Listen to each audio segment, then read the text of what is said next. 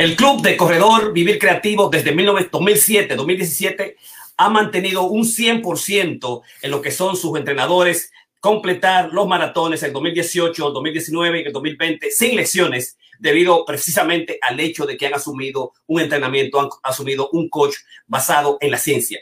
No lecciones, 100% de finalizaciones de nuestros maratones. Aquí están con nosotros Ramón Blandino para dialogar y practicar lo que es el entrenamiento realmente post maratón y antes del maratón y durante el maratón. Estamos esperando a Karina Rieke, que se va a integrar nuevamente a este masterclass número 159. Estamos llegando continuamente dentro de la época de, la pandemia del COVID-19 a los 150 masterclass, enseñarle algo a alguien, alguien que se quiere ahí, que esté con nosotros, y que nos siga. Y hoy, como siempre, los jueves es dedicado al Club de Corredores Vivir Creativo, 100% en maratones, 100% sin lesiones, ya sean medios maratones o sean maratones, ya sean en las calles virtuales de Nueva York, ya sean en el terreno del maratón directamente o ya sean en las calles de Yonkers, nosotros la maratonita del Creativo sin lesiones, con entrenamiento en base a técnicas, evidencia y al mismo tiempo en conche grupal.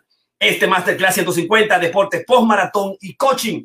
Hablaremos de microciclo, mesociclo y microciclo. ¿Qué son esos con los coaches Ramón, Karina y Jorge? Buenas noches, qué bueno que estás ahí. Estamos comenzando ya detenidamente lo que va a ser una noche interesante sobre hablar de la ciencia del postmaratón, porque la mayoría de nosotros se pregunta, ¿qué vamos a hacer ahora? El, ah, existe un maratón el 5 de noviembre, exactamente el 5 de noviembre vuelve un nuevo maratón. Tienes tú tu número, tienes tú la técnica, que es el mesociclo. ¿Qué son los mesociclos? ¿Qué son los mesociclos? ¿Cómo establecer todos los principios del coaching en esta época fundamental? Si hiciste bien, si hiciste mal, si lograste tus competencias, tus carreras, digamos, avanzadas, si comenzaste a, si estableciste intensidad, si estableciste volumen, si estableciste peak, digamos, cómo hiciste tú tus, intervalos, cómo hiciste también y cómo aprovechaste las subidas y lo que son las carreras de senderos que nosotros fue, digamos, la gran, la grandiosidad, la gran importancia, el gran elemento clave que trajo Ramón Blandino para nosotros entrenarnos este proceso fundamental. Así que hoy en Corona Creativos, tus tres coches como siempre y vamos a hablar en esta 150 Masterclass, tu 150 Masterclass post-coaching después del post-maratón y todo el establecimiento de un programa completo de entrenamiento. Blandino, ¿cómo estás? Qué bueno que estás ahí. Cuéntame. Sí, buenas noches, gracias. Estamos llegando a nuestra 150 presentación. Tenemos ya, eh, esto es, histórico y vamos a seguir con nuestro compromiso, nuestro público, la gente que nos siguen, eh, tanto en en las diferentes eh, plataformas por las que estamos ahora, sino que también van a tener accesos a los podcasts con esa nueva, eh, eh, digamos, esa nueva facilidad que se le está dando, que por solamente 99 centavos, 4.99, dependiendo al mes, pues nos siguen apoyando para que podamos seguir haciendo más investigación y, muchos proyectos. Tenemos de frente a nosotros ahora todo un nuevo cambio, ya pasó el, maratón, ahora hay que prepararse para los próximos maratones y las próximas carreras. O sea, realmente, por ejemplo, la, el, New York tiene unas, unas tres carreras virtuales que quedan. Una de ellas, eh, dos, dos, tres, tres, de ellas son de 5K. Este es el Turkey Draw, es el de eh, Sanga We Deliver y este es el de Navidad. Y también tiene una de, de 15 kilómetros que técnicamente se haría o siempre se hizo tradicionalmente en Bancolan en cross country y además de eso pues estamos por, por de pronto eh, la poeta atleta que va a entrar en breve eh, estamos participando en un medio maratón de Jeff Galloway, en el cual vamos a estar participando y ella pues también me entusiasmó, nos entusiasmó a, ir y a mí. Y vamos a estar haciendo también el maratón completo de Honolulu.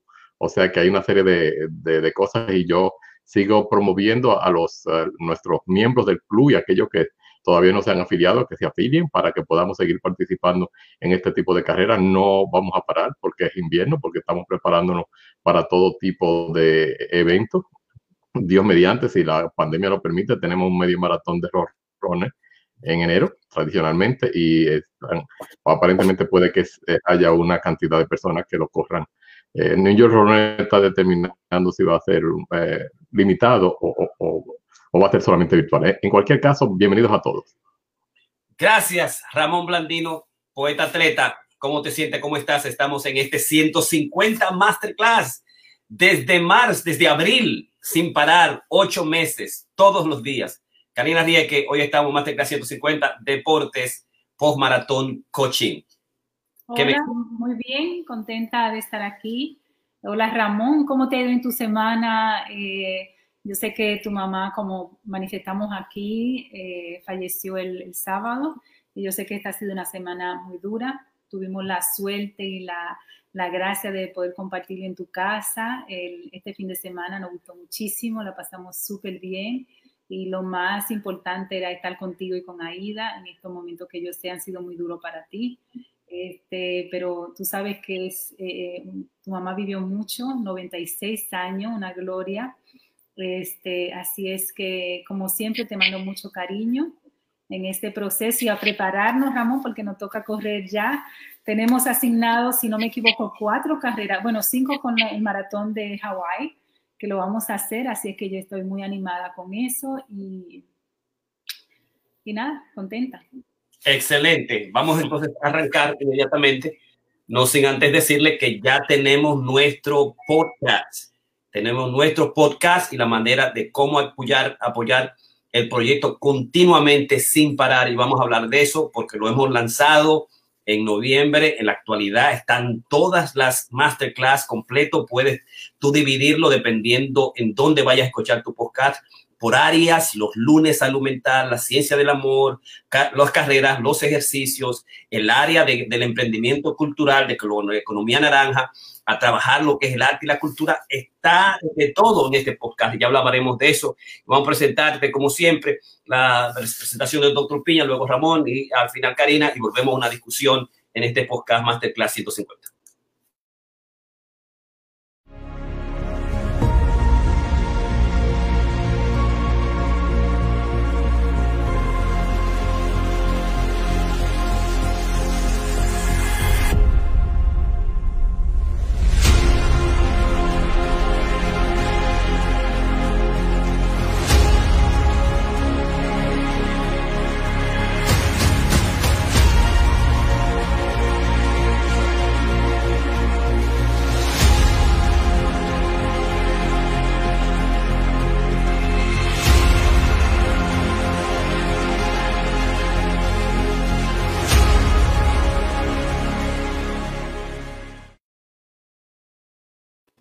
Perfecto, como siempre, como debes cuidarte, usa tu bozal de 70% de las muertes, dice el secretario de Salud en la actualidad de Servicios Humanos y de Salud, que 70% se hubiesen ahorrado si se hubiera utilizado eso. Pero lo dijo ahora, después que perdió. Entonces usarlo, lavarte la mano, distanciarte en esta época de, de Christmas y, digamos, de Navidad y de fiesta distánciase, no salga, mantente. Corona creativo es lo más importante, es el elemento fundamental. Hay unos 10 ah, millones de infectados en los Estados Unidos y 230 mil, 230 mil, 40 mil muertos y hasta casi 2 mil personas están muriendo por día. Es muy lamentable y tenemos que cuidarnos a todos nosotros.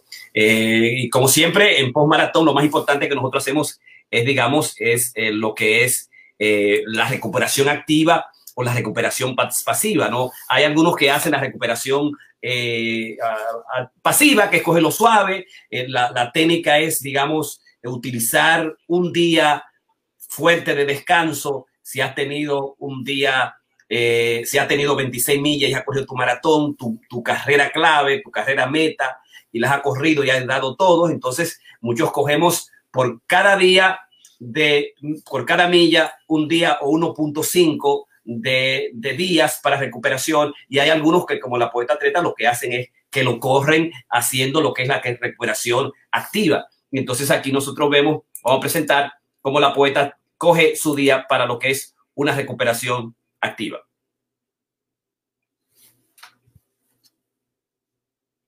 Recuperación de postmaratón, su recuperación activa. El doctor Piña lo que está haciendo es una recuperación pasiva durante el mes completo. Por cada milla, un día de descanso. Ella lo está haciendo aquí, ahí la vemos, ahí va la poeta atleta. Allá, bye bye, poeta atleta. Bueno, ahí va la poeta atleta haciendo su entrenamiento de recuperación después del maratón de Nueva York y los seis maratones mundiales. Ahí acaba de terminar que hicimos del Abbott. Completó un 5K suavecito y entonces eh, yo haciendo mi recuperación de viejo, cansado, tranquilo, cada minuto descansándolo y ella a esa, este, tenemos dos tipos de recuperación, entonces la recuperación activa, que es la que ella está haciendo, y yo estoy haciendo la recuperación pasiva, que simplemente estarme quietecito por los 30 días completos del mes de noviembre, y entonces después arranco en diciembre con algún tipo de entrenamiento nuevo, un, una, planificar el macrociclo completo del año, el mesociclo en relación a la carrera que voy a hacer y cómo voy a hacer cada día los mesociclos de mi entrenamiento próximo. Así va ella todavía completando sus 3.2 o sus 4 millas como ella quería hacerlo eh, siempre. Así que estamos de nuevo en este espacio chulísimo del Banco Orland para todos ustedes aquí, los miembros del eh, corredor, del club de corredores Vivir Creativo. Así que mira, mira cómo yo estoy ahí descansando. Esa es mi silla mágica, la silla mágica roja de tu coach Jorge y por allá va la poeta Teta. Ok, bye bye. Perfecto, de eso se trata. Algunos de nosotros hacemos lo que son, digamos, uh, la recuperación pasiva en el proceso post-maratón, eh, que es lo importante. O sea, eh, si vamos a comenzar a lo que es el post-coaching eh, después del maratón, el post-maratón coaching, lo más importante es que yo hago después del maratón. Nosotros en los masterclass pasados hablamos y discutimos de esos aspectos. Tienes que irte, referirte a tu masterclass, vete al podcast, chequealo, es fácil, lo puede ver a doble velocidad si quiere verlo rápido y puedes entender todo el proceso. Ahora puede irte a todos los, los jueves y en todos los jueves va a encontrar toda la ciencia, toda la evidencia, toda la experimentación del maratón. O sea que el primer elemento de post-maratón coaching es cómo trabajar la recuperación. Eh, digamos, hay que descansar. Hay, hay un, uh, un digamos, el, lo que fue el, el ganador en los 70 del maratón de los, de los, de los de los camaradas, eh, dice uh, Tim Knox, y él dice que él corrió el maratón, lo ganó en, en, en velocidad récord, ¿verdad? Y a los seis días fue y corrió otro ultramaratón. Eso fue en el 71, solamente lo contó hasta, hasta, hasta 1975. Digamos, en 73, 4, 5 y 5, más nunca se recuperó. Game over. Hay que dejar tiempo después de un entrenamiento fuerte. Y, la, ciencia te dice por lo menos, por lo menos un día por cada milla de, trabajo forzado entrenamiento. Si cogiste 26 puntos día, dura 26 millas, digamos, descansando, porque hay daños, micro daños que ocurren en, la, en los músculos, en las células músculos, y nosotros inevitablemente tenemos que, que, el cuerpo se recupere completamente esos músculos, no comiencen a ocluir venas, nervios fundamentales, huesos fundamentales, eh, digamos, la, las fibras que si no la dejamos que curen con su tiempo, se van creando cicatrices y van creando complicaciones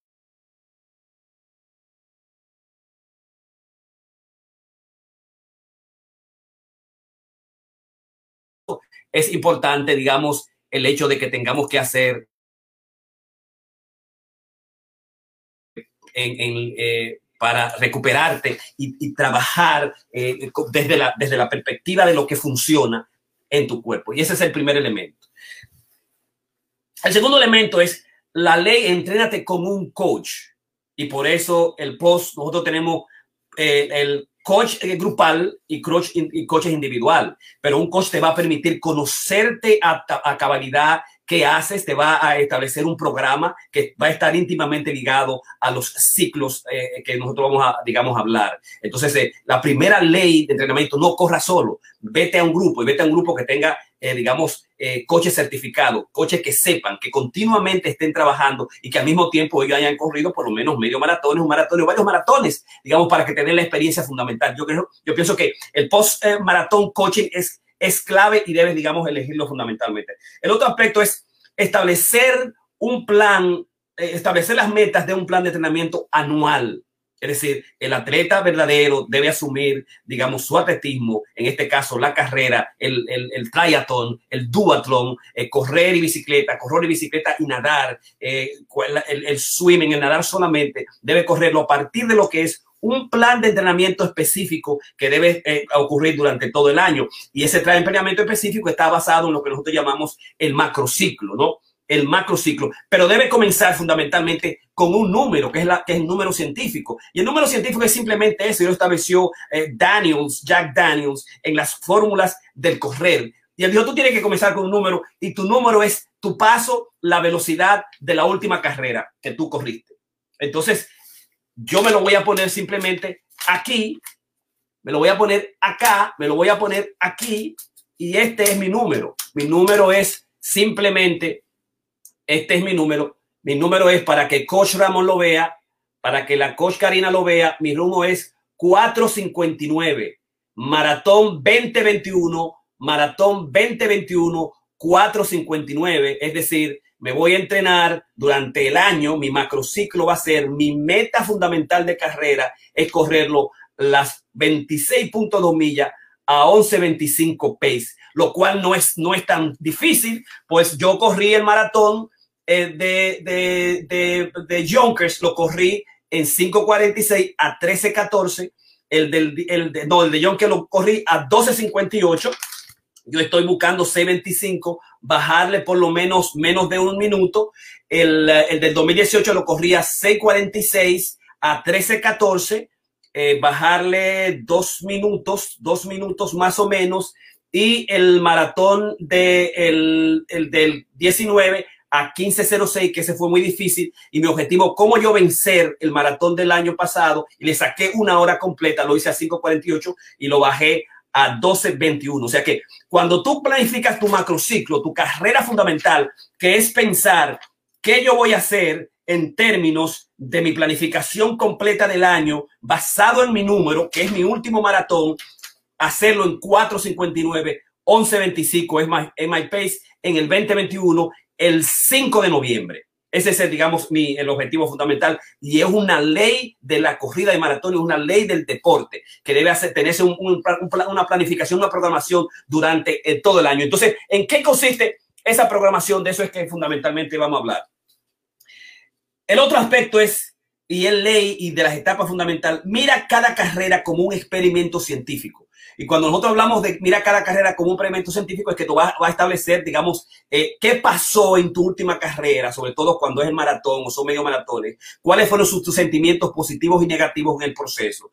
Eh, utilizar las, las, diferentes carreras y las diferentes falques, los diferentes espacios, tus salidas, tus entradas, los finales como un experimento y al mismo tiempo hacer pruebas de entrenamiento continuamente ese, digamos, y, y dividir tu, tu, tu, digamos, tus, tus carreras como pequeñas partes, pequeñas partes antes, durante y después de la misma carrera. Ese es el, uno de los elementos fundamentales de la etapa que debemos utilizar. Mira cada carrera como un experimento científico. Ustedes vieron que en el masterclass completo nosotros trajimos todos nuestros corredores, trajimos a Rafi, trajimos a Michelle, trajimos a, a Jorge que hablamos, a Alex, a Karina, a Andy, a Cándida, a Teodosia a, Ramón y a Aida, 100% corrieron medio maratón, 100% se entrenaron conociendo, con nosotros, 100% finalizaron sin lesiones, utilizando, digamos, las técnicas fundamentales que los masterclass hemos estado dando y que en el, en el club de vivir, de, vivir correctivo lo hemos establecido, ¿no? Entonces, eh, mira cada carrera como un experimento científico de tal manera que tú puedas mirarla atrás, mirar tu número y ver entonces la, la meta en el futuro una manera tecnológica que va a ser posteriormente.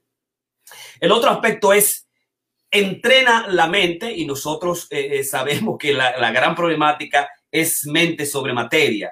Eh, eh que el, corredor, el corredor se va a entrenar en el momento fundamental. Por eso nosotros hacemos retiros de lo que es la meditación, del caminar, en la de meditación del caminar. Hacemos retiros para hacer lo que es el correr terapéutico, para reducir la ansiedad, la depresión. Trabajamos lo que son los pensamientos negativos y, y incluimos dentro del proceso de entrenamiento lo que son las afirmaciones positivas ¿no? Y cuáles van a ser los momentos difíciles. ¿Qué pasa cuando sucede la, la pared? Las diferentes metodologías. ¿Cuándo utilizar Galloway, que es, el, digamos, el entrenamiento y la metodología de los atletas élites, ¿no? Entonces, digamos, entrénate la mente y el vivir creativo está específicamente porque hay muchos clínicos, hay muchos clínicos, muchos expertos en terapia de, de la, del correr, que inclu, incluimos esos aspectos fundamentales. Dice, si el, el 80% está ligado a tú terminar tu maratón, tu medio maratón, tu 5K, tu 10K por la dimensión de la mente. Y eso nosotros lo vimos, digamos, en lo que fue el maratón de, del 3 de noviembre pasado. Y, ganó aquel que pudo trabajar su mente. O sea, como, como Coach Jorge,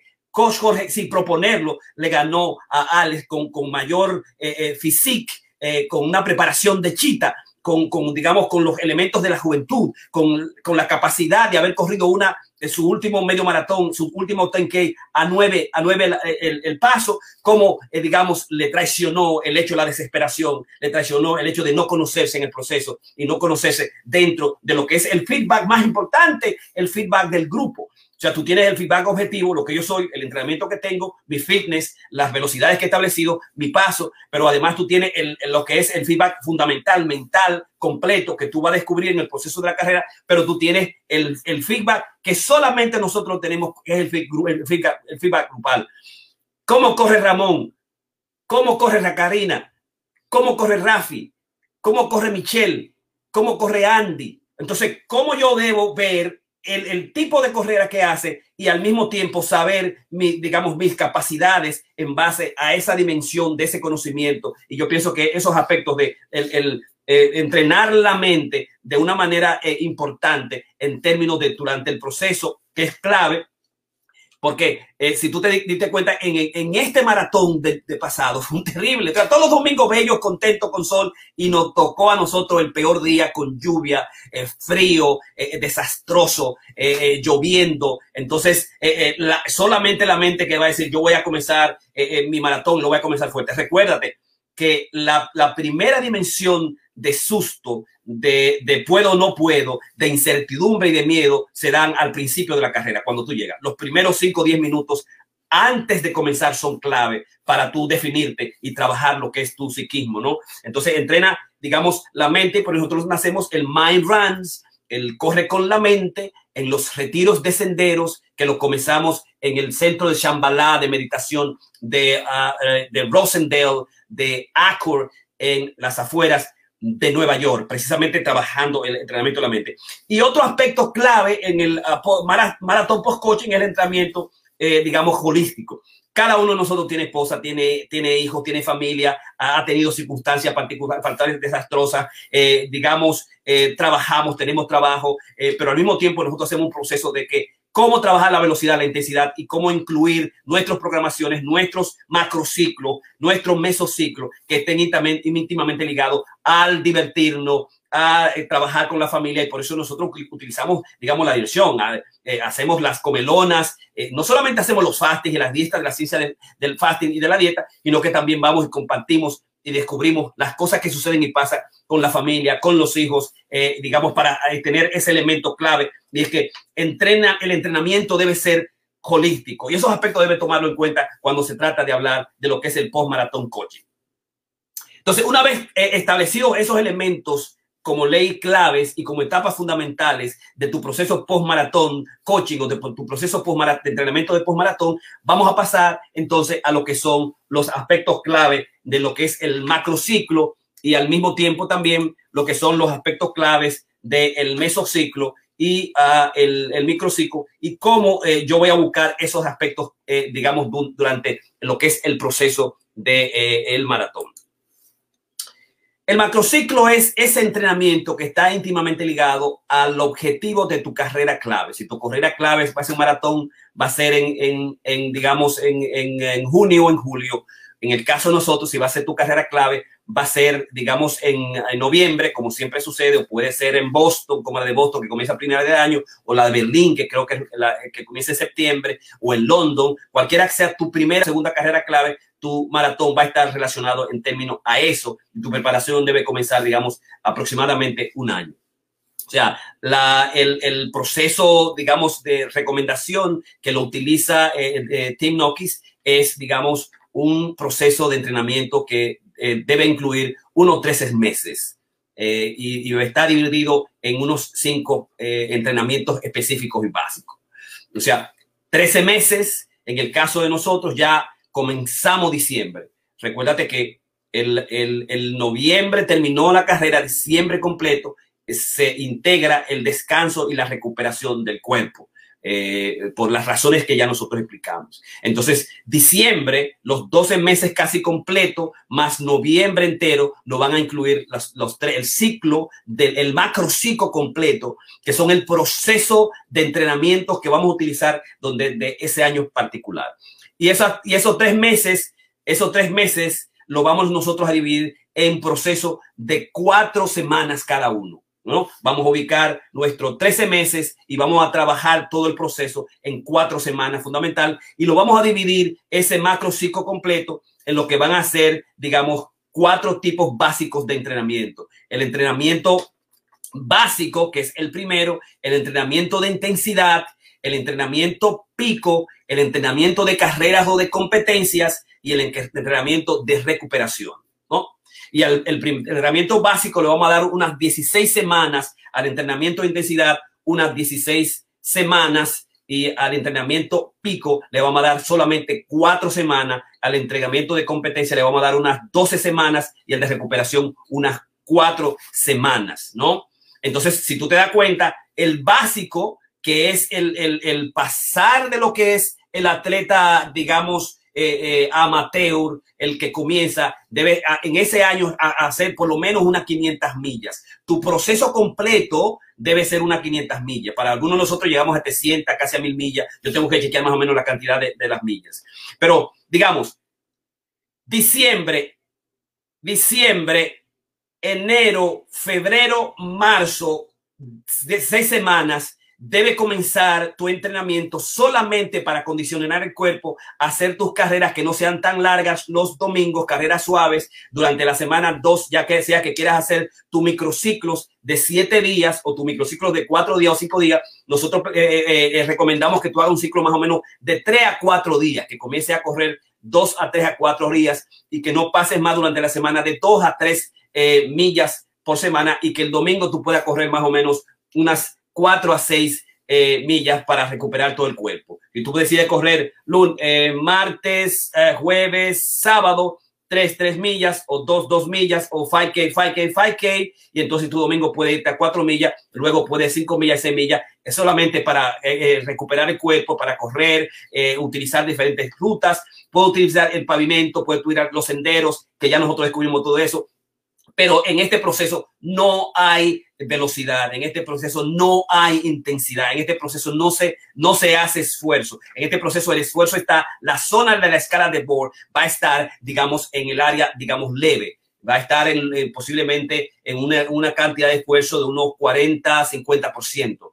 40 o 50%, que va a estar fundamentalmente dividida cómo está la, frecuencia cardíaca. La frecuencia cardíaca es la que va a determinar la intensidad, ¿no? Cuando tú te vas 100%, tu frecuencia cardíaca se va a 150, 160, 170, como a mí me, me, me, me, dice cada vez que tengo una de esas carreras fuertes, o el mismo maratón me dijeron, lograste una, una carrera pico de 150, de 160, la frecuencia cardíaca tuya fue esta semana de 150, wow. Entonces, eh, cuando es básico, tú, tú, tú eh, eh, digamos, tu esfuerzo cardíaco debe estar aproximadamente en los, digamos, en los 100, en los 90, si tu frecuencia cardíaca es 60, 70, 80, tú lo subes a 80 o 90, suavemente que tú puedas hablar durante 16 semanas, en los cuatro meses subsiguientes, es el entrenamiento básico de tu macrociclo. El siguiente entrenamiento va a ser un entrenamiento de intensidad, que si lo terminaste en marzo, vas entonces a comenzar marzo, abril, mayo, junio, julio, va a ser de intensidad. Y ahí tú vas a aumentar un poquito más eh, digamos, eh, eh, lo que son los, los tempos martes, los farlex un jueves, tempo y farlex y, y, comenzar a aumentar tu intensidad en las carreras. Es decir, tú estabas haciendo 6, comienza a hacer 8, comienza a hacer 8, no te pases de 8, 6, 8, 6, 8, 6, 8. no puede llegar a 10, nunca pase de 10 en esos meses de lo que es la carrera de eternidad. O sea, ya tú comenzaste a ver, tú vas a ver que cuando tú le metes un farle, le metes un tempo al, en el proceso de intensidad, tú eh, es en la escala de Borg de, del esfuerzo, lo que tú puedes aguantar, la percepción del esfuerzo te va a aumentar. Entonces tú puedes entrar, digamos, de 90 millas, de 90 eh, eh, eh, frecuencia cardíaca, de 90 a 10 a 110, 10, 110, 120 todavía. Estás en, en, la, en, la, en la, escala de esfuerzo del, del 1 al 10 puede estar en una escala, digamos, de 6 todavía. Si tu escala básica es de, de 4, 4, 5, cuando sube la intensidad 6 a 7, ¿verdad? Y siempre lo va a hacer por la, la dimensión de la frecuencia cardíaca y otros aspectos fundamentales para la evaluación científica de cada uno de esos, de esos, de esos aspectos del, del macrociclo. Entonces, clave que tú tengas un clear out, que tú tengas, eh, que el doctor tuyo te diga eh, que tú puedes correr, el doctor, porque el, porque el correr, el caminar es un esfuerzo, eh, es un esfuerzo, es un ejercicio. tú sabes lo que es, porque cuando tú te paras, que tú no has corrido nunca, pararte y, y, correr un poquito o ir hasta la esquina, lo que eso significa. Por eso es importante que tú comiences, digamos, que comiences a correr. ¿Qué pasó ahí? O hay uno que se... Eh, eh, que comiences a correr, lo, lo que significa eh, que, eh, digamos, correr, porque es médicamente el caminar es un esfuerzo, es un esfuerzo vigoroso, es un esfuerzo vigoroso, es un esfuerzo que es una receta para trabajar, digamos, la salud. Entonces, en la intensidad, en, en lo que es el, el, el, el macrociclo de intensidad, en la escala de Bohr, de la escala de, la excepción del esfuerzo, de la, percepción del esfuerzo, no debe pasar de un 7 más o menos, de un 6 más o menos. Eh, y a esa van a ser 16 semanas. Las, las, las, la, el entrenamiento pico va a ser entonces cuatro semanas y eso puede ser ya entonces julio, agosto, septiembre, julio, agosto, septiembre, y tú vas a incluir entonces, además de los tempos, además de las de los Farlek, y ya tenemos clase masterclass de lo que hablamos de Farlek y lo que son los tempos, vas a incluir entonces los senderos y vas a incluir entonces las bajadas y las subidas y vas a incluir en, la, en, la, en esas cuatro semanas, vas a incluir lo que son el campo y pista y va a incluir los intervalos, los intervalos de intensidad que nos va a pasar de 5 o 10 diferentes tipos de, de, esfuerzo y que, por ejemplo, puede hacer los farlex como nosotros lo hicimos, los farlex en, la, en las carreras largas, eh, que son, eh, digamos, hacer eh, brotes o cargas de 5, 10 segundos, 15 segundos, y reducir las, las velocidades que fueron famosas en este entrenamiento que le gustó mucho a la poeta atleta Alex, a Michelle, que se quedaron locos, que yo podía llevarlo desde 13, que estábamos de 13 de, de, de, 16 que comencé. Es más, que lo puse a caminar y después lo puse a caminar y lo llevé a 3, lo llevé a 14, a 16, lo metí a 13 y de ahí le agarré ¡fua! y lo metí a 8.55 la milla de un fuetazo en lo que son el, el Farley. Pero tú lo puedes hacer ya en, las, en, en, en, la, en la semana de pico. Entonces tu semana de pico va a ser tu semana de velocidad tu semana de velocidad para trabajar tu velocidad completa en esa semana y que tú lo puedes hacer durante todo el proceso. Recuerda, 16 semanas, 14 semanas y la semana pico, entonces sí tú vas a ir a tu la percepción del esfuerzo mayor a la escala de Bohr que va a estar por lo menos entre el 80%, 95% eh, eh, y eh, va a estar, digamos, a frecuencia cardíaca entre 140, 150 aproximadamente, puede irte a 155 aproximadamente en, en lo que es la percepción del esfuerzo, que es el área pico. Y finalmente, entonces van a venir las, la competencia, que es la carrera, y si tu carrera va a ser, digamos, en, nosotros tenemos cada tres meses o cada mes una competencia.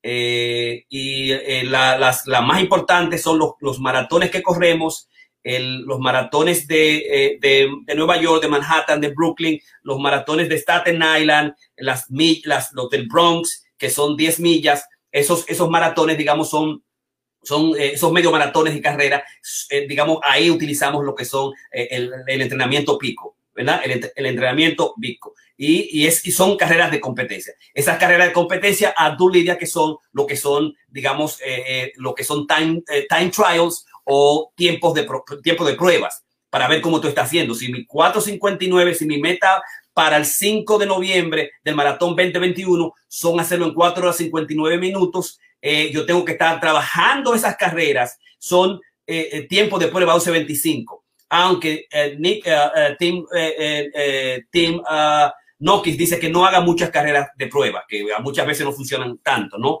Pero las carreras de prueba son una manera de evaluación científicamente como está tu paso. Y el macrociclo finalmente va a terminar con lo que es, con lo que es la recuperación. Y la recuperación son cuatro semanas. Entonces, la, la, recuperación son cuatro semanas, es decir, que si tú te fuiste a julio, septiembre, eh, agarraste tu, tu, tu, eh, tu, uh, tu maratón el 5 de noviembre, el proceso siguiente va a ser recuperar o simplemente en cada uno de los mesociclos nosotros vamos a incluir siempre áreas de, de recuperación y áreas de descanso. Eh, y que deben, deben incluir aproximadamente durante todo el año unas cuatro eh, semanas, ¿verdad? Eh, cuatro semanas son tres meses. por eso nosotros decimos, tú no puedes correrte todos los días, tú tienes que coger dos o tres días o cuatro días a la semana para tú incluir. Esas son tus cuatro semanas de la recuperación durante el año, ¿verdad? Yo tengo, yo tengo mi mes ahora, esas son mis cuatro semanas. Yo comienzo a correr los días de descanso, la estoy incluyendo mis cuatro semanas del año. Eh, vuelvo y corro medio maratón y descanso por eh, 13 días o 15 días, están dentro de mi semana de recuperación del año, ¿no? Entonces, eh, es importante que dentro del proceso de entrenamiento, dentro de los principios del proceso de entrenamiento, tú entres el descanso. Eh, este papi chulo le, encanta el descanso. Este papi chulo estaba desde junio, julio, metido en, en sendero, subiendo y bajando, como un desgraciado 8 millas, 7 millas, 10 millas, 20 millas y loco por estar un día en su casa tranquilo. Entonces el tipo está en su casa hoy tranquilo, cogiéndole suave con su perrito Lucky, con su poeta atleta y chilling, mirando las plantas y las hojas bajar y se metió un tremendo maratón y se metió los, los maratones a intervalos personales de lo que fue el maratón de, de, Tokio, el de Chicago, el de, de, Londres, el de Berlín, el de Boston, eh, los, los mundiales. ¿verdad? Entonces, este tipo estaba loco, loco por incluir dentro de su proceso lo que es la recuperación. ¿Qué te parece? ¿Quién está ganando ahora? ¿Quién se está recuperando? Porque la recuperación es importante, ¿no? Entonces, en el macrociclo, entrenamiento básico 16 semanas, entrenamiento de intensidad 16 semanas, entrenamiento pico de velocidad cuatro semanas. Si tú se a cuatro semanas, es que durante todo el año, cada tres meses, tú puedes tener una semana de velocidad. Hay muchos atletas míos que lo que quieren es correr todos los días, eh, todo el racing. Si, si su, su, su, meta es de a 8, yo voy a correr a 8 y 8 y 8 de tiempo. Pero ven acá, mi hermano. ¿Dónde está la, dónde está la cisa? ¿Qué es lo que, dónde que tú aprendiste lo que nosotros hemos hablado ahora? Que estamos hablando a ti directamente. Tienes que pararte, tienes que cogerlo suave. Tú corres a 8, vete a 11. Tu escala de Moore, el a 8 es que te sube la, la, la, la frecuencia cardíaca alta este, vete donde tu frecuencia cardíaca esté suave, de tal manera que va a llegar un momento en que tu frecuencia cardíaca se mantenga estable en 120 o en 130 y tú estés corriendo a toda velocidad. Eso solamente los atletas lo hacen. Nosotros todavía, si nos pasamos de la escala, uh, descansado, los recibo a correr, a bajarnos, ¿no? Entonces, el, el, el entrenamiento lo que va a permitir es, mientras, mientras menos la frecuencia cardíaca, poder soportar mayor la distancia y la velocidad. Científicamente de eso eh, se trata. Entonces, eso en términos del macrociclo. El mesociclo es, eh, va a estar establecido fundamental, mesociclo por, por, prueba de tiempos mensuales. Y es decir, cada 16 semanas eh, nosotros vamos a incorporar cada mes una, y nosotros lo hacemos realmente. Karina Ramón todos tenemos una carrera, esa es nuestra pruebas de tiempo mensuales de mesociclo. Es decir, si hay una carrera próximamente en diciembre, el, el, mesociclo son los diferentes eh, estilos, eh, entrenamientos, tipos de carrera que debemos hacer para ir a hacer esa carrera, ¿no? Eh, y en el caso del, del, del, completo del mesociclo del año, son, lo, las, son pruebas de tiempo eh, eh, mensuales. Eh, vamos a incluirla como prueba de tiempo esa carrera. Esas carreras que hicimos un 5K, un take por aquí, un medio paratón, son para probar, recuérdate, para probar tu, tu, tu, tu, objetivo del año. Que en este caso el Gran Maratón de Nueva York, puede ser Berlín, puede ser Boston o puede ser cualquier otro maratón. Y finalmente, el, el, el microciclo va a ser las cosas que tú vas a hacer, que vas a incluir durante el proceso de tu metrociclo y el proceso de tu macrociclo. Y para eso sí va a necesitar tener un coach o eh, coaching grupal y te hacemos una invitación que te una al Club de Vivir Creativo, donde está Ramón Karina, el grupo completo, que se unieron unos 20 y pico nuevos de, entrenadores eh, para eh, planificar qué se hace cada semana, qué se hace cada día, cuando uno elige una, una carrera objetivo. Todo atleta tiene que tener un número y todo atleta tiene que tener una carrera objetivo, porque con ese número tú vas a desempeñar, va a tener el mismo rendimiento, no importa la, la, tipo de la velocidad que incluya o la carrera que tú incluyas o el tipo de carrera. 5K, 10K, medio maratón, tu número siempre te va a decir cuál va a ser tu rendimiento, no importa lo que tú quieras hacer. Entonces, por eso yo sé cuándo Andy, Andy no me va a ganar, porque su número es específico. Yo creía que Alex iba a ganarme porque su número estaba por encima del mío, pero no fue así. Lo que lo traicionó fue, digamos, el entrenamiento de la mente que falló. Esos son los aspectos clave de la, del, del post-maratón coaching con la, los elementos clave del macrociclo, mesociclo, microciclo. Eh, y con eso, digamos, yo termino mi enseñanza, mi clase de hoy, eh, con eh, finalizando con los aspectos clave de lo que es, digamos, la evaluación científica del atleta. Es decir, la, la ley 11 del entrenamiento está basada en el entrenamiento de establecer las metas de un plan de entrenamiento anual y mira cada carrera como un, experimento científico. Y en la evaluación científica de nuestras carreras van a estar dados fundamentalmente, primero, uno por la distancia, dos por la velocidad, tres por la frecuencia cardíaca, de la que he hablado mucho, y cuatro por los sentimientos subjetivos. Los sentimientos subjetivos o son el feedback interno subjetivo, el biofeedback de exterior, el biofeedback del grupo, que es el colectivo, y la dimensión de la telio, eh, de la, eh, de eh, distancia, para que es un establecimiento inconsciente que establece el cuerpo, que va a saber si tú vas, digamos, a correr o a terminar una carrera particular. Entonces, en cada vez que termina un mesociclo y haces una carrera, una prueba de tiempo mensual, o hace una carrera o una competencia, debe evaluar el primero, la distancia que corriste en relación a la velocidad incluida. Cómo terminaste, si te acercaste, si acercaste un poco a tu, a tu carrera objetivo. Eh, debes también evaluar cómo trabajó, si funcionó la frecuencia cardíaca, porque si tú estás corriendo y estás corriendo con la misma frecuencia cardíaca, no hay ningún esfuerzo, porque la idea es que tú puedas correr los diferentes tipos de carreras precisamente para aumentar el esfuerzo, mayor esfuerzo, más posibilidades de ser fitness, más posibilidades de velocidad, digamos, vas a tener. Y definitivamente, ¿cómo te sientes después, después de haber terminado esa carrera? Ok, yo corrí mi carrera de 20 millas. Yo recuerdo que la que Riff Fatal la corrí chulísimo porque fue ahí que hice los Farlek, pero cuando llegué, llegué desbaratado para mi casa a descansar por la semana completa. Eh, como yo me sentí en ese, pero adentro yo me sentí bien, yo sé que la corrí perfecto, 20 millas y que estaba preparado para correr, digamos, el maratón. Mi frecuencia cardíaca, el, el, último esfuerzo creo que me lo mandaron a 160, pero ya yo estaba haciendo pico con, 100, con 160.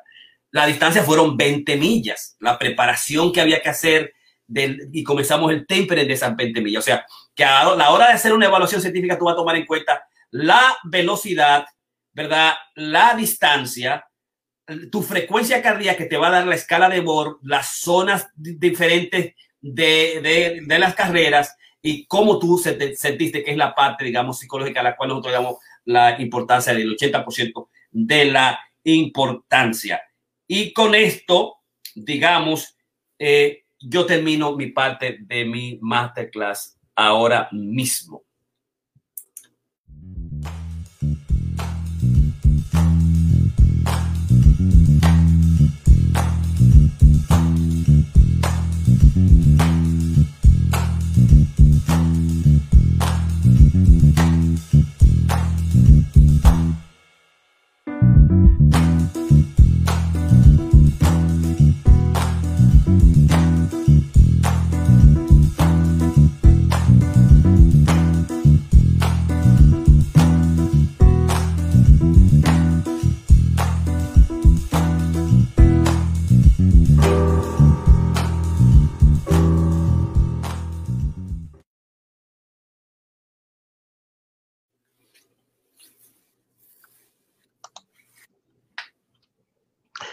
Sí, gracias Jorge. Ya que hiciste una presentación bastante eh, expansiva, bastante completa.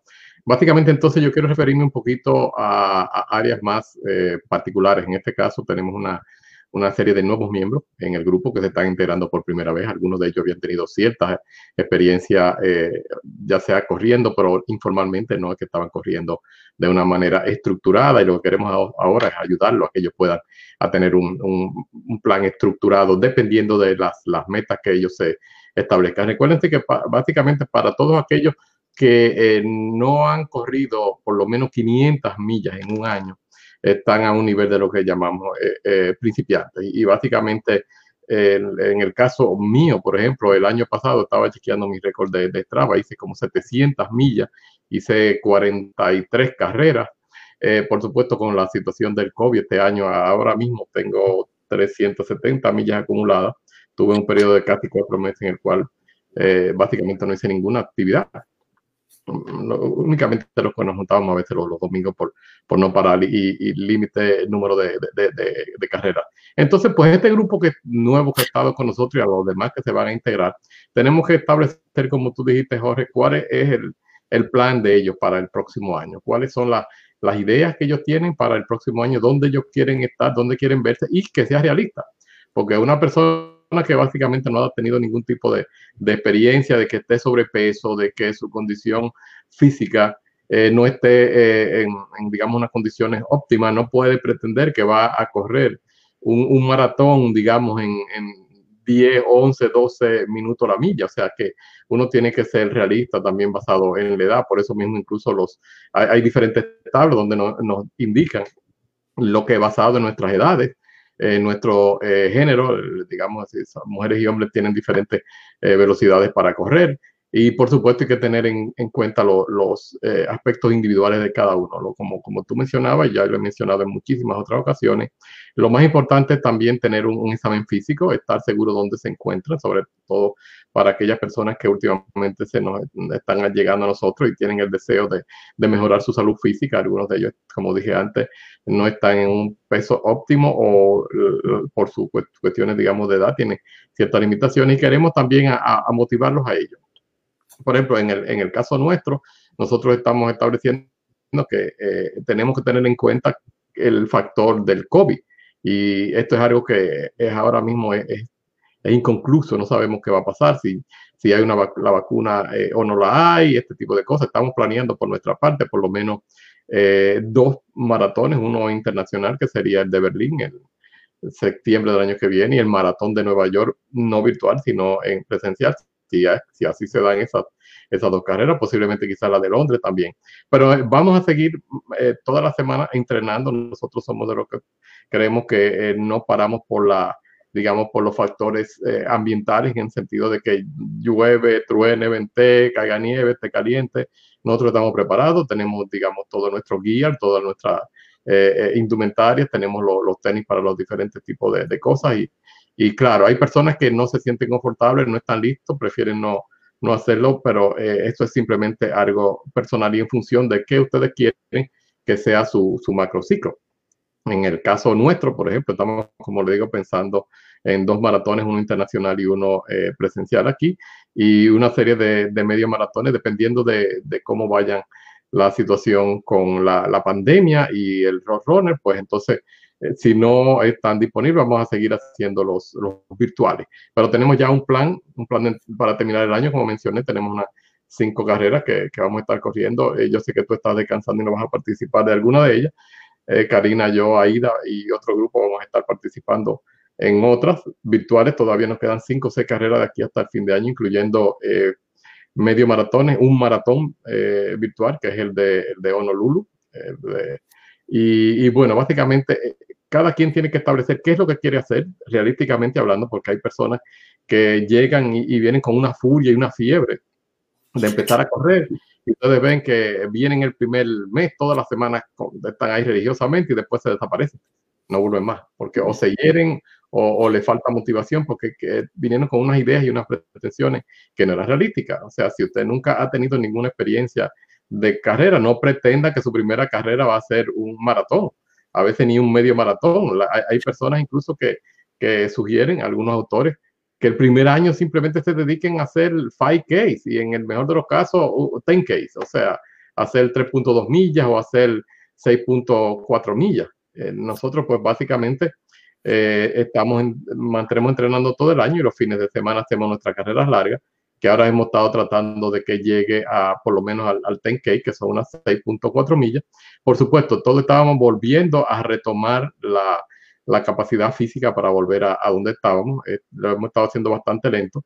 Siempre estamos repitiéndoles que la idea es que si vamos a aumentar, digamos, en eso es lo que estamos buscando, digamos, en los, en los microciclos, que, que una a la semana, no vamos a poder aumentar al mismo tiempo. Si estamos trabajando eh, para aumentar nuestra distancia, no podemos al mismo tiempo hacer velocidad. O sea, tenemos que hacer una o la otra. No podemos los dos parámetros al mismo tiempo. La parte, como tú mencionaste, el sistema cardiológico es, clave. Básicamente, eh, como tú mencionaste, los latidos del corazón, cuando se están, digamos, entre los 150, eh, todavía tú estás funcionando a un nivel aeróbico. Después que tú te pasas ya de los 170, 170, 180, recuerden que hay una fórmula que es tú quitarle a, en, términos de, de, la presión sanguínea de acuerdo a la edad eh, y, básicamente, por ejemplo, en mi caso, la mayor presión sanguínea que yo debo tener en una carrera y eso no es sostenido, deben ser no más de 170, 180 pulsaciones por minuto. Yo trato de mantenerme en, en una carrera de tipo aeróbico o de tipo conversacional, donde yo no estoy eh, promoviendo, digamos, todos los otros sistemas que uno debe estar utilizando para las carreras largas. Y esto es básicamente para tratar de, de volver a fortalecerme, porque la realidad es que hemos perdido, o por lo menos por nuestra parte, hemos perdido mucho la, la, la, capacidad por todo esto de, del COVID. En, en, sumario, porque ahora quiero que darle la oportunidad a la, a la poeta atleta, es que tengamos la capacidad de, de definir todos y cada uno, sobre todo estos nuevos eh, miembros que tenemos en el club, los que puedan venir, cuáles son sus planes, cuáles son sus ideales, cuáles son sus metas. Y entonces, bueno, vamos a trabajar de una manera realística, donde por eso nunca hemos tenido un, un, herido, un accidente en, nuestro club, independientemente, en la parte de nuestro entrenamiento. O sea, yo particularmente me, me, me herí en la de 10 millas del, del Bronx hace eh, un año y unos meses, pero eso fue simplemente por, por era una carrera de, de Yo no estaba en entrenamiento, no estaba bajo la, digamos, la, supervisión o la tutela o del grupo y fue simplemente un, error técnico en términos de los tenis que estaba usando y, y demás. Pero bueno, esto era básicamente mi, mi comentario. Vamos a entonces a, pasar para que la poeta atleta tenga también su oportunidad. Perfecto, Ramón. Vamos a compartir ahora y hacer, digamos, uh, un lanzamiento nuestro. Déjame sacar esto por acá. Un lanzamiento de lo que es, aquí está, de nuestro, de nuestro podcast. Este es nuestro podcast que ya salió.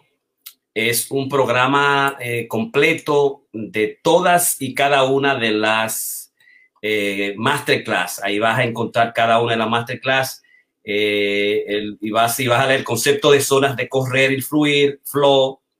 Eh, si voy a buscar más programas de periodización y tipos de correr, tempo, farlek, montañas, intervalos, todo, absolutamente todo.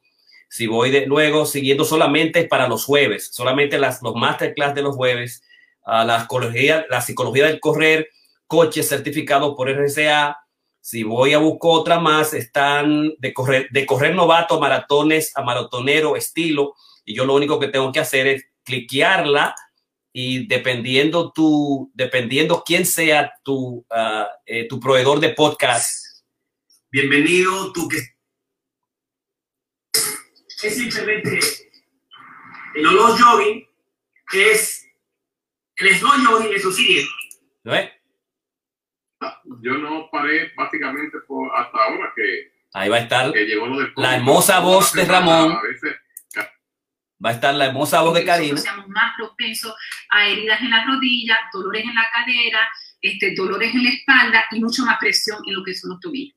Todos. Lo otro es. Ahí eh, están todos los masterclass, toda la investigación, todos los estudios uno por uno. Eh, tú lo vas a encontrar, aquí tú lo vas a encontrar también en Blicker, lo vas a encontrar en Google Podcasts, en Pocket Cast, en Radio Public, en Spotify, y lo vas a encontrar en iTunes y por donde quiera que esté tu y tú lo puedes dividir en tipos de programas. Los martes son para lo que es la, salud mental, eh, la, metapoesía, los martes para la salud mental, los miércoles para lo que es el, la, la, metapoesía, arte la cultura, el jueves que son, digamos, los deportes y los viernes son también lo que es la, la ciencia del amor. Entonces, eh, si quieres apoyarnos, aquí vas y cliqueas y al apoyarnos vas a encontrar que nos puedes eh, apoyar a nosotros por eh, eh, una, un apoyo de 4.99 por mes, un apoyo de 0.99 por mes o 9.99 por mes. Pone tu nombre, tu correo electrónico y tu tarjeta para apoyarnos y nosotros así hacer investigaciones, traer más libros, poder tener más asistentes en el proceso, ampliar la tecnología que estamos teniendo y poder mantenernos por más tiempo con tu apoyo con tu apoyo importante. Así que amigo, a, las amigas, a los que nos siguen, a, Nuris, a, Johnny, a toda esa gente que nos sigue por ahí, a Verónica. Yo sé que Alexa me, ella, Alexa me, me habló y me dijo que me iba a hacer una, una donación completa. Yo, yo no voy a hacer una donación porque yo soy una madre soltera, pero sí voy a hacer una donación y cuando esté listo mi donación, te la voy a mandar. Así que te lo vamos a agradecer y vamos a comenzar, digamos, uno por uno este proceso grandioso de hacer tu masterclass con mucho gusto para ti. Te lo preparamos eh, cada día. Así que vamos a presentarle ahora a la poeta atleta.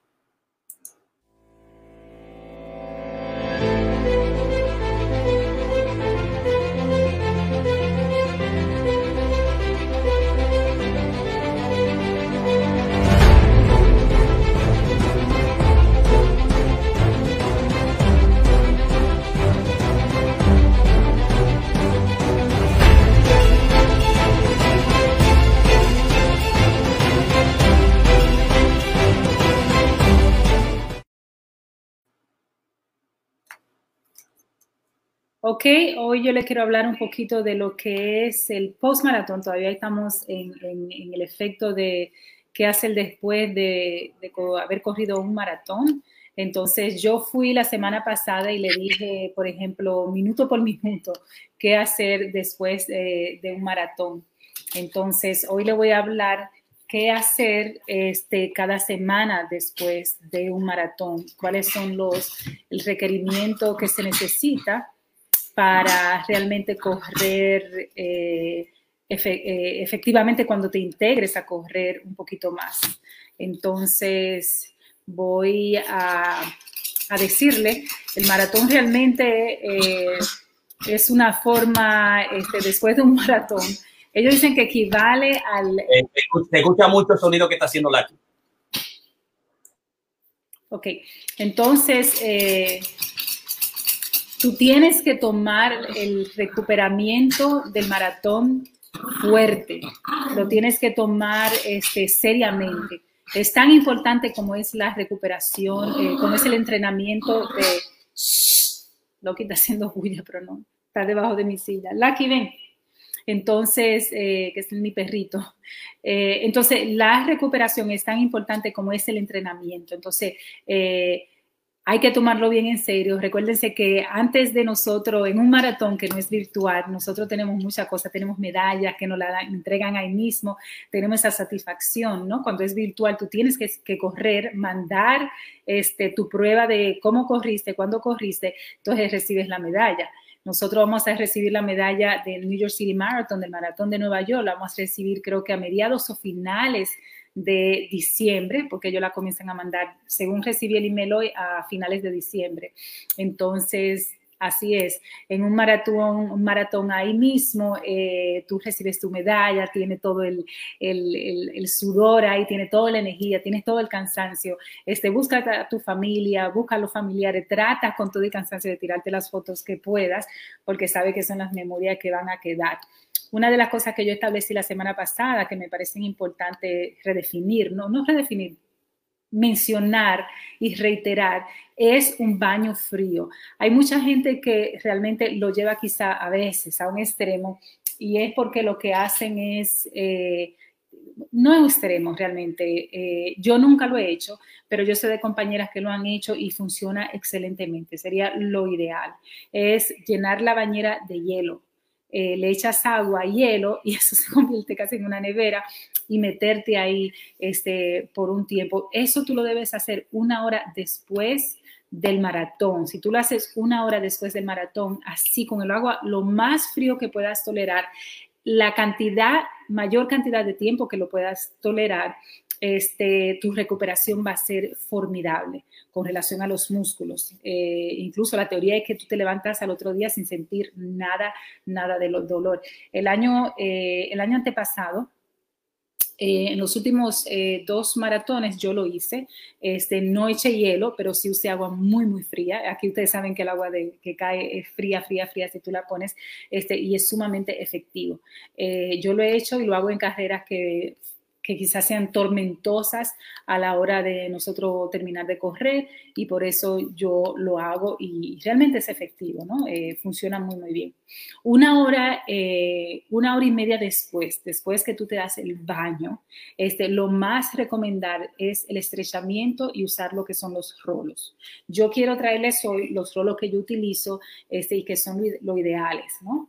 Este es el rolo que yo utilizo para los, los pies yo pongo esto en el piso y imagínense que tengo mi, pies y yo lo que hago es masajearme de esta forma. Si, si este fuera mi pie, todos los huesitos, todos los músculos que están ahí eh, y es sumamente efectivo. Ustedes no saben cómo yo quiero este aparato. Yo me paro, lo pongo a él en el piso, me paro encima de él y comienzo a darle duro. Este, y no solamente lo hago antes de dormir, que siempre lo hago, eh, lo tengo al lado de mi cama, pero también lo hago este, cuando me levanto y cada vez que, voy al cuarto eh, me quito mis tenis o mis zapatos y comienzo a darme así masaje en, las, en los pies. Este usualmente yo lo uso solamente para eso. Pero tú lo puedes usar, por ejemplo, para la patata, para diferentes cosas, pero casi siempre es para el pie que yo lo utilizo. Lo otro este, que uno siempre debe de utilizar después de correr, incluso cuando, incluso en carreras cortas o en carreras que son, como yo pongo, tormentosas, que son donde tú tienes que ir. Son cortas, pero son muy, muy rápidas. Lo que el, el Farkley, lo que es el Tempo este, y otras. Entonces, este es un ejemplo de un rolo. Este rolo, me llegó hoy. Yo lo quería desde hace mucho tiempo. Es bien, es engomado. Yo tengo otro eh, color eh, morado pero este yo estaba loca por este porque este tiene diferentes formas de cómo llegar a los diferentes músculos de tu cuerpo, de tu espalda. Uno así como este, yo lo uso en las pompis, lo uso en las, en las piernas atrás. Si lo usas en la pierna adelante es lo más recomendable, pero duele mucho porque tú estás realmente, es como que imagínate como si tú tuvieras literalmente recuperando el músculo después de una gran corrida. Esto funciona, esto es magia. Ahora, se usa y se debe usar también para la espalda. Una de las cosas que nosotros hicimos en este maratón, eh, que Jorge insistió y fue muy buena idea, es el hecho del el masaje. Nosotros paramos en el medio del maratón, en la milla 20, y nos, nos acostamos en una mesa y nos dimos un masaje. Yo duré, creo que casi cinco minutos en ese masaje y fue chuli. Yo creo que eso me llevó excelentemente bien hasta la milla 24, lo cual fue muy bueno. Este, y de la milla 24 a la milla 22, entonces me llevó mi cabeza. Eh, pero yo corrí muy bien el maratón. Entonces, eso también yo me masajeo la espalda, me masajeo las pompis, me masajeo los muslos de atrás, de adelante y todas las piernas. Y este es extraordinario, yo lo quiero mucho. El otro que debes de usar y usaron, y la chica que nos dio el masaje utilizó este, este. Entonces, este tú lo que haces es esto, ¿no? Tú te masajeas, es como que tú haces así. Y tú lo, te lo puedes pasar en todo el cuerpo, pero es muy bueno en las piernas. Yo recuerdo que mi hija, que corrió para su escuela, incluso ganó un trofeo bien grande, bien lindo, y ganó mucho, mucho premio. Este, y me río porque ella dice que no le gusta correr, pero es muy buena. Eh, ella usaba este y ella me lo trajo como, oh my God, mami, yo usé algo en las piernas y duele mucho, pero recupera mucho. Entonces, eh, este es extraordinario para recuperar los músculos. Lo otro eh, que se debe utilizar es este. Este igual tú lo puedes usar para los pies, tú lo puedes usar para los músculos. Este es bien duro, so la, forma ideal es que tú te pongas en el piso y camines y hagas esto acá este, yo y también para la espalda no sé mucho, pero por lo menos para los músculos de los pies es excelente, incluso para las manos, ¿no? Si tú te pasas mucho tiempo ahí, tú lo puedes usar para los brazos en diferentes formas.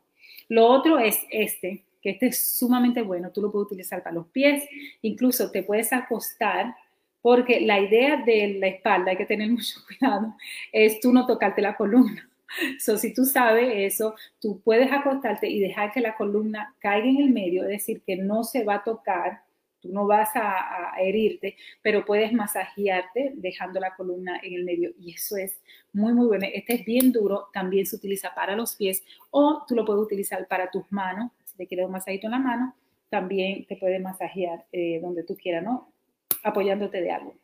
Lo otro que yo uso mucho también yo paré de hacer yoga creo que dos semanas antes del maratón. No sé por qué, no debí de parar, pero paré por falta de tiempo. Y, me afectó mucho porque yo siento que hubiera corrido mucho mejor si hubiera seguido en el yoga. Entonces, este otro aparatito que yo uso mucho, tú lo pones los pies ahí y te estrechas. Te estrechas de cualquier forma y esto ayuda de que tú puedas meter tu pie y jalar con esta otra mano.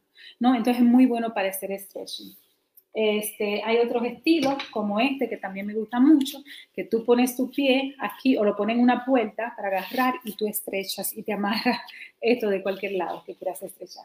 Son sumamente efectivos, a mí me encanta, lo utilizo mucho y es algo que es... Eh, recomendable. Si tú corres y corres y haces carrera, tienes que tener uno de esos.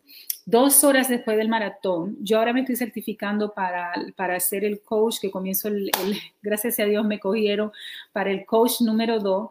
Estoy muy contenta. Eh, Ramón y yo filmamos, no sé cómo, por qué Ramón, quizá lo llame mañana o esta noche, pero yo sé que él, él filmó primero que yo pero me tomaron a mí para hacer el, esto, creo que una lotería que harán, no sé qué pasó ahí, pero lo más importante, y he estado haciendo muchos certificados, muchos, muchas clases este, para este fin de semana, y una de las cosas que hablan reiteradamente que lo más importante en recuperación son dos, dos cosas.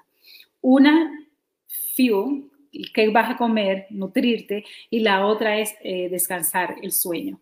So, después que tú corres el maratón, dos horas después, lo que se recomienda es que tú realmente comas nutritivo, comas lo que necesita tu cuerpo, que son cosas buenas, y también echarte a dormir si puedes. Dos horas eh, después, dos horas y pico del maratón, lo que ellos dicen es comienza a moverte, no te quede parado. Lo que yo siento es que si yo me quedo sentada muchos ratos, se me hace difícil bajar, escalar y subir. So, lo más importante es este, comenzar a correr. Otra cosa, eh, se me está acabando la batería de mi computadora, pero lo otro importante es realmente después del maratón, en la recuperación después del maratón. Entonces, lo más eh, recomendable, yo lo expliqué esto la semana pasada, es realmente comenzar a, caminar, no hagas nada de ejercicio. Eh, una semana después del maratón, ahora yo quiero decir algo, cada recuperación del maratón es muy personal. Este, la recuperación es dependiendo del individuo. Nosotros sabemos que hay recuperación activa como hay recuperación inactiva. Cualquiera de las que usted tome es, es bien. Lo que tú no puedes hacer es abusar. Se recomienda que el primera, eh, la primera semana tú no hagas nada de ejercicio. A mí me, me molestó muchísimo porque uno de los compañeros que corrió sufriendo, realmente eh, corrió eh, una, creo que a los tres días hizo dos millas, tres millas lo cual es absurdo. Tiene que seguir las recomendaciones, no corras una semana después del maratón. Dos semanas después del maratón, tú puedes comenzar a hacer algún tipo de corredera, de corredera, pero don't overdo it, no lo explotes, no te explotes tú, no trate de hacer más de lo que debes hacer. Tres semanas después del maratón, comienza ya a planificar cómo tú vas a regresar. Y es en las tres semanas es donde tú tienes entonces que comenzar a hacer un plan de acción. Como está diciendo Ramón, nosotros ahora tenemos creo que cinco maratones, incluyendo el de Hawái, que se me había olvidado. Este, y en esos maratones, este, tú comienzas entonces a hacer eh, lo más indicado, métete a un grupo, este, si no eres parte ya de un grupo, eh, busca un plan, hazte masajes con un terapista, eh, haz mucho self-care, pero lo más importante es que hagas tu plan de acción para regresar a un plan de ejercicios. Yo ya tengo mi plan de ejercicio, gracias a Dios, este, que ya comienzo a partir del lunes. El lunes que yo comienzo mi plan de ejercicio formal, de una forma bien, bien suavecita. Las únicas cosas grandes que voy a hacer eh, son las carreras y eh, las, las, carreras son recomendables, este, pero no pienso abusar de los ejercicios para nada. Yo todavía estoy en recuperación, en mucha alimentación, mucho líquido. Este, si voy, corrí, creo que antes de ayer o ayer creo que corrí cuatro millas, eh, tres millas, este, yo tenía energía de hacer cuatro y recordé, no, no, no, mantente positiva, mantente disciplinada, eh, que la cosa más importante dentro de eso. El correr realmente es una técnica. El correr, eh, si tú tienes la habilidad de correr, este, que gracias a Dios nosotros la tenemos, lo más importante es saber que hay una técnica, hay una ciencia detrás de este ejercicio y hay una técnica y una ciencia que hay que seguir. Tú no puedes experimentar, tú no puedes salir a correr y no tener los tenis adecuados. Este, claro, yo me imagino si tú no sabes, si, si tú no tienes el medio, chévere, pero es algo que tienes que poner empeño. Entonces, y saber qué prioridad tiene, tiene el correr dentro de tu vida, eso también es, es muy importante que tú lo determines. Este, yo mi, mi carrera, mi corredera es tan importante eh, como yo ver pacientes, tan importante como yo socializarme. Eh, es es parte integral de, lo que me define a mí como persona. Eh, entonces, es importante que yo le dé la seriedad que eso implica, entonces, y, entender tus límites y, entender que hay gente que ha hecho el research, hay gente que ha hecho la investigación y tú te tienes que llevar de esa investigación. Tú no puedes este, no hacerlo porque si no lo haces, te vas a herir, te, vas a dejar de correr absurdamente. Yo lo único que he dejado de correr en, mis veinte y pico de años que corro fijamente, en una semana, dos semanas, porque siento un dolorcito y yo lo que hago es que mi dejo que mi pie se recupere y comienzo a meterle a mi cuerpo antioxidante, líquido, descanso, pero nunca porque yo he tenido una herida. Yo dejé de correr, creo que fueron cuatro meses porque tuve un accidente. Yo me caí de una escalera este, y me rompí un par de huesitos en diferentes partes del cuerpo, pero volví a correr en cuatro meses. Pero no porque yo soy al punto, eh, yo soy fanática con mi corredera, pero no al punto de, la, de lo absurdo. ¿No? Entonces, eh, ahora cambio mis tenis eh, o, corro con diferentes tenis. Ahora tengo mucha más conocimiento que trato de practicarlo, pero yo nunca me excedí en términos de, correr desmedidamente. Yo siempre escucho mi cuerpo, cómo mi cuerpo reacciona a lo que son las correderas y eso es importante. Tú tienes que escuchar tu cuerpo, tú tienes que saber que hay gente que sabe más que tú. Yo siempre entreno y a mí me gusta tener un coach a mí me gusta tener alguien que me diga qué yo voy a hacer, aunque yo soy coach, aunque yo sé, pero es bueno que alguien me modifique, alguien, alguien que yo pueda seguir. Usualmente yo tengo la gente de New York Road Runners, este, yo firmo con ellos, yo compro el entrenamiento de ellos, yo tengo el coach de ellos. En ese año yo tuve un coach con New York Road Runners para mi carrera. Yo tenía a Jorge que era con el que yo corría los domingos y él llevaba mi entrenamiento pero mi programa realmente lo diseñó New York Runners con un entrenador este, que yo tenía dentro de, lo que yo probé, ¿no? que tú compras y eso. Y yo tenía un one-to-one y yo revisaba mi carrera y eso fue para mí muy, muy importante y a mí me gusta eso. Entonces yo entiendo de que, cuáles son mis limitaciones y muchas veces mis limitaciones soy yo misma, es ese, muchas veces esa fugosidad que yo tengo de querer correr desmedidamente, lo cual es muy bueno, pero entendiendo que correr es una técnica, es una ciencia. Y si yo lo entiendo así, yo entiendo que yo puedo llevar a mi cuerpo a donde yo quiera. Mi número para el año que viene, este, yo voy a hacer sumamente, eh, yo lo quiero hacer en 4 horas 45 minutos, este, y, y yo am aiming for that. 4 horas 45 minutos, yo estoy aiming for that. Este, pero ustedes saben que en el proceso yo lo que hago es que gozar mi carrera, yo disfruto mucho correr, para mí no es una tortura y aprender entonces cómo este, manejarme en este mundo de la corredera, donde no solamente soy coach, yo realmente soy un atleta. Perfecto, ese Karina que yo tengo mi número ahí, así que ¿cuál va a ser el número de Ramón? Yo quiero saber cuál número es Ramón para seguirlo, para caerle atrás, para caerle encima ¿Cuál va a ser el, el, el, Ramón para el maratón que viene? ¿Van a ser los 6, 7, 8? Si tú lo hiciste en 8, 9, tiene que bajar una hora o dos. 6, 6, 6. ¿Cuál va a ser? en 6, Ramón. ¿Tú ya ahí? No, no, 6 no, son 7 horas y pico. Mi, mi, medio maratón es normalmente fue 3 horas 15, 3 horas 20, o sea que si lo, lo doblamos y le damos un poquito más, porque siempre uno tiene el factor cansancio, tenemos realísticamente hablando que tiene que ser eh, entre los 7 y 8 horas, pero ese es el, incluso es el core de 8 horas de Alemania y de, y de Londres, incluso desde Nueva York, o sea que básicamente eh, hay que ser realista. ¿no? Tampoco vamos a... ¿Perdón? ¿Cuánto fue el pasado? El, no, no, el pasado fueron nueve horas. ok, nueve horas. Ahora tú vas a hacer ocho horas. Exacto, sí, exacto. Ocho horas para agarrarte acá. Ramón, tú te puedes tirar siete horas. No, pero sí, tirar eh, hasta menos, pero no voy a, a, hacer ningún compromiso porque yo quiero hacer las cosas donde, eh, donde debo estar. Entonces, estamos haciéndolo con Aida, vamos a hacerlo finalmente y eso. Johnny está diciendo 454, no sabemos que tú lo hiciste en 454, es tu objetivo, ese es tu nombre, cuál es, lo explica bien Johnny. Y por ahí ya nos dijo buenos días, Nuris Pérez, y bueno, buenas noches, Nuris Pérez, y también buenas noches, Johnny Hernández. Muchísimas gracias. Recordarles que tenemos ya nuestro podcast, tenemos nuestro podcast, conviértete en un, mecena, un ayudador del podcast para continuar eh, cada mes con pequeñas eh, donaciones eh, para sostener los próximos episodios de Corona Creativo Online con el doctor Peña, Karina Rieke y uh, Ramón Blandino. Nuestras masterclass son todo absolutamente gratuitos. Es mucho esfuerzo, mucho trabajo. Lo hacemos para una persona y así queremos tener una, dos, cien 200 mil personas y demás. Si tienen like, perfecto. Si le da le gusta, perfecto. Pero lo más importante para nosotros es cambiar una gente, que una gente pueda transformarse con las cosas que nosotros a nosotros. Nosotros nos gusta enseñar, nosotros nos gusta aprender.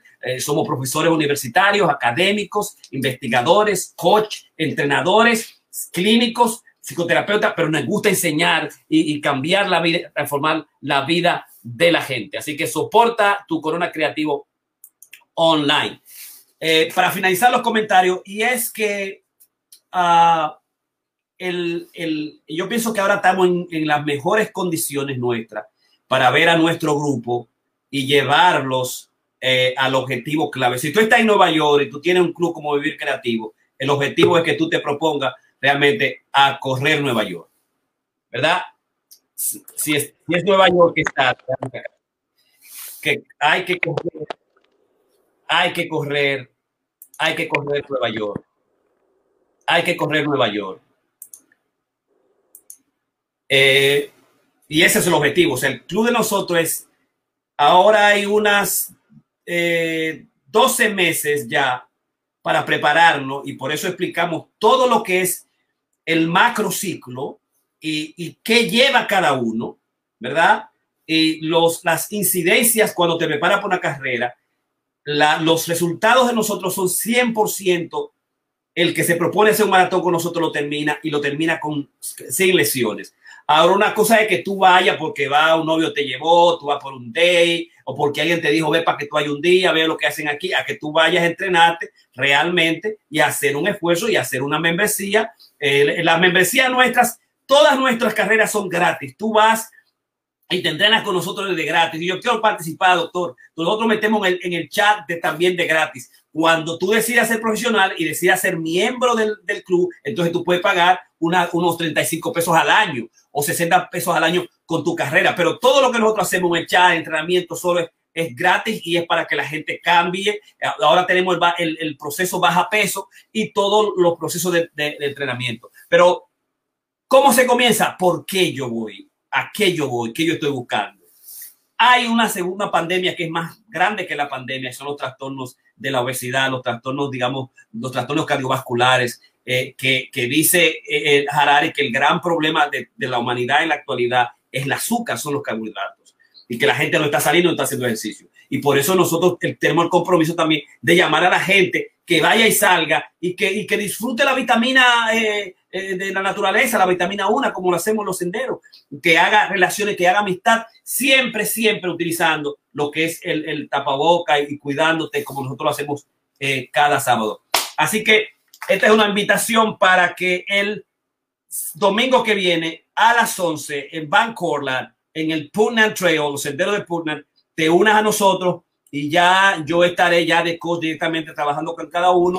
Ramón va a estar trabajando con su pack Karina va trabajando con su PAC, con, con el grupo de, de, las mujeres, vamos a dividimos hombres y mujeres para comenzar hacer y, digamos, a eh, ejecutar los macrociclos, mesociclos, microciclos y todas las técnicas que tenemos ahí. Ramón, Karina, finalmente. Sí, Jorge, recordate que Karina no va a estar el domingo y yo tentativamente voy a estar, si no me jalan para el level 2 de la certificación, si, si no tengo la, la suerte, pues entonces estaremos juntos el, domingo, pero tenemos esta situación, también nosotros estamos preparándonos para ofrecer nuestro mejor conocimiento, eh, ensanchado por el, digamos, todo lo que es la, la, la parte académica que está Karina ahora envuelta. Yo también yo hice todos los cursos anticipatorios a esto y, y, si tengo la oportunidad de, de, entrar el sábado, estoy en una waiting list, pues tampoco podré estar el domingo, pero eso era lo que quería mencionar. Perfecto, este fue nuestro Masterclass 150. ¿Y quién llega a 150 y dándole, dándole leña, enseñando continuamente y aprendiendo y, y compartiendo? Post Maratón Coaching macrociclo, mesociclo y microciclo con los coches certificados por la RCA, Ramón, Karina y Jorge del Club de Corredores Vivir Creativo de Nueva York. Bye bye, buenas noches Nuri Pérez, buenas noches Johnny Hernández. Bye bye a todos.